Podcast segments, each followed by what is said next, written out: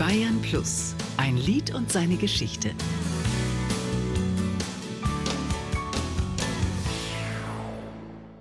Servus, mach's gut. Niki, Servus, mach's gut.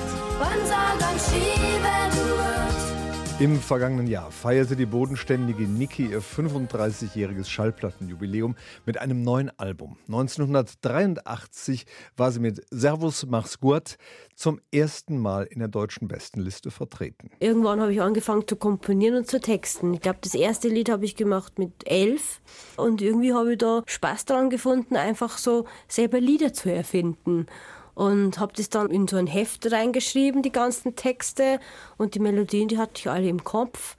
Und irgendwann war mal in der Zeitung ein Liedermacherwettbewerb ausgeschrieben. Und da hat meine Mutter das gelesen und gesagt, Mensch, für wen komponierst du eigentlich und für wen textest du? Mach doch da mal mit. Nur mal so. Naja, habe mir gedacht, warum nicht? Dann bin ich da hingefahren, habe mein Lied vorgestellt auf der Bühne, nur mit Gitarre.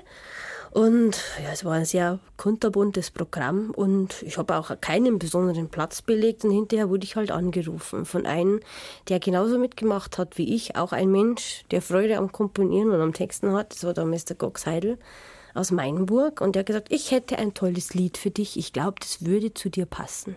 Und dann habe ich mich getroffen mit dem Herrn und da hat er mir vorgespielt, Servus, mach's gut. Niki und Gok Seidel waren sich schnell einig. Dann haben wir das einfach aufgenommen, noch auf Kassette und dann, er hat es verschickt. Talentschuppen gab es damals noch mit Dieter Bröttl, Südwestfunk.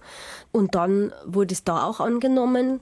Da traute ich auch noch, also mit meinem normalen Namen auf. Da gab es noch keine Niki. Bevor es Gold und Platin gegeben hat, erlebte Niki aber einen Fehlstart. Der ereignete sich bei ihrem Auftritt im besagten Talentschuppen bei der ersten Einladung konnte ich nicht singen. Das war damals alles live, auch Begleitung mit Orchester und was weiß ich, mit Band.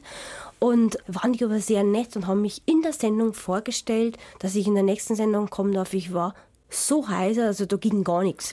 Die Stimme war weg. Ich habe nur genickt und war ja sowieso total schüchtern mit, mit 16. Ne?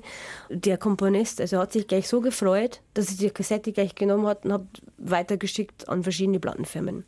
Und dann irgendwann stand ich im Studio und habe diese Single eingesungen. Da ließ sich der Erfolg von Niki nicht mehr aufhalten. Mit einem Servus hatte es begonnen. Ein Lied und seine Geschichte. Auch im Radio. Jeden Dienstag neu auf Bayern Plus.